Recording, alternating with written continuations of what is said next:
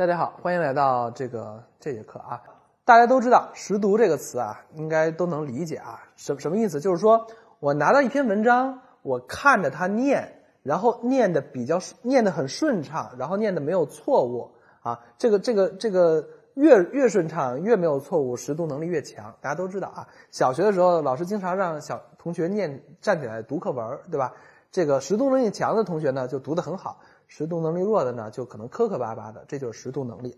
这个识读能力呢，实际上是很考验这个手眼啊、脑口啊这个协调的，而且呢，对这个文字啊有一定经验的人，他识读能力就越好。为什么呢？因为这个我们正常是看到前面的文字，其如果我我有一定经验，我读的很多，其实后面的文字大概说的是什么，我是能大致猜到的。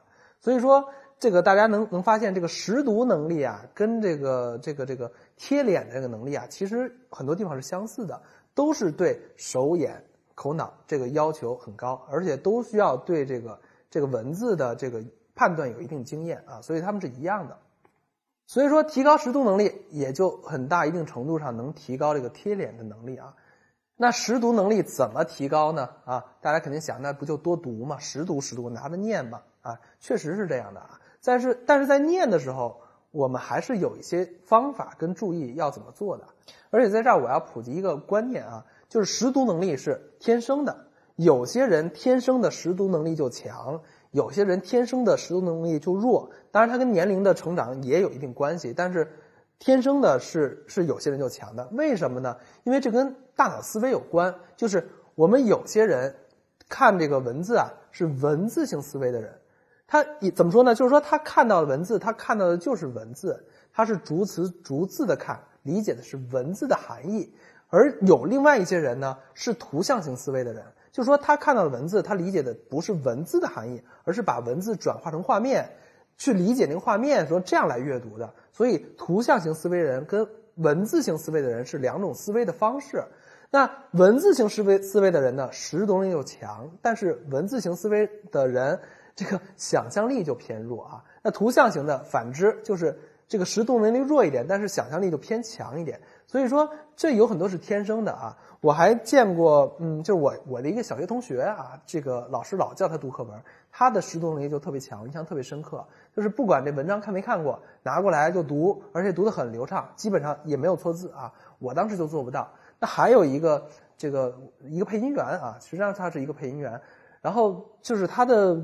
表演他的配音其实能力还可以，就是挺不错的。但是他的识读能力就特别差，然后就经常的是一长段话念不下来，然后他只能靠背才能去配。所以这样的话就影响他没法配主角，他经常配一些群杂，因为群杂的那个句子短嘛。所以说识读能力还是很重要的。那大家也知道，识读能力是跟这个头脑思维是有关的，是跟阅读习惯有关的。那我们在接下来的训练中，其实我们主要除了大量的念之外，主要也是针对这个思维的模式啊，阅读的这个模式进行一点小小的改动啊，所以下面进就进行我们的这个这个训练的这个阶段。好，说到识读的练习呢，大家都知道啊，我们要多读，对吧？但是有两种方式能帮你就是更快的打破那个就是图像型思维的跟文字型思维的这个固有的模式啊，因为其实更多这个识读能力差的人都是图像型思维的啊。然后我们其实要把你的图像型思维强行的让它变成文字型思维，那怎么变呢？有这么一种阅读方式啊，叫电脑软件式的阅读啊。电脑软件式大家都知道啊，大家好，我是 Siri 是吧？我是 Siri 啊，就是这种感觉啊。其实就是你拿一篇文章，这篇文章呢，就是你你熟不熟悉什么的都没关系啊，但是你逐词逐字的读。就是你不用，你不要一段话看了以后一段话的去理解，你就认真的看其中的字和词，你把字跟词跳着读出来就可以了。然后你不需要怎么说，你不你不需要把它读读重音啊，或者是是意思，你都不需要理解，你只需要看到这个字，把这个字准确的读出来就可以了。这就是软件式阅读啊。这这么读有什么好处呢？就是强迫你必须认真的去看每一个字、每一个词，然后。把它变成一个本能，就看到这个词，然后就蹦出这句话，然后这个手眼脑口就进行了一个协调。至于这个词整段的意思，在这个阶段先不用看啊，它是强迫你关注每一个字的，因为实际上是这样，就是图像型思维的人经常有个习惯，就是一目十行，只有图像型思维的人是这样干的，因为他一目十行了以后，他要大致的把这个内容理解成一幅画或者几几张画面啊，我理解了，我看了。文字型思维是没法这样看的，因为他只能每个字每个字的看，他才能知道这个是什么意思啊，就是这么一个道理啊。所以第一个就是电脑软件式的阅读方式啊，呃，朗读方式啊，念读方式啊，不是说看就完了，你得念出来啊。那第二个呢，叫瞬时记忆型的阅读。瞬时记忆型的阅读是什么意思？就是说，其实我我我我我不说概念了啊，就是有点像背书。就是说，我们平常拿拿一个拿一个文字，可能看一遍，然后呃大概念一遍，然后放下了，把这句话再再重复一遍，就是这种感觉啊。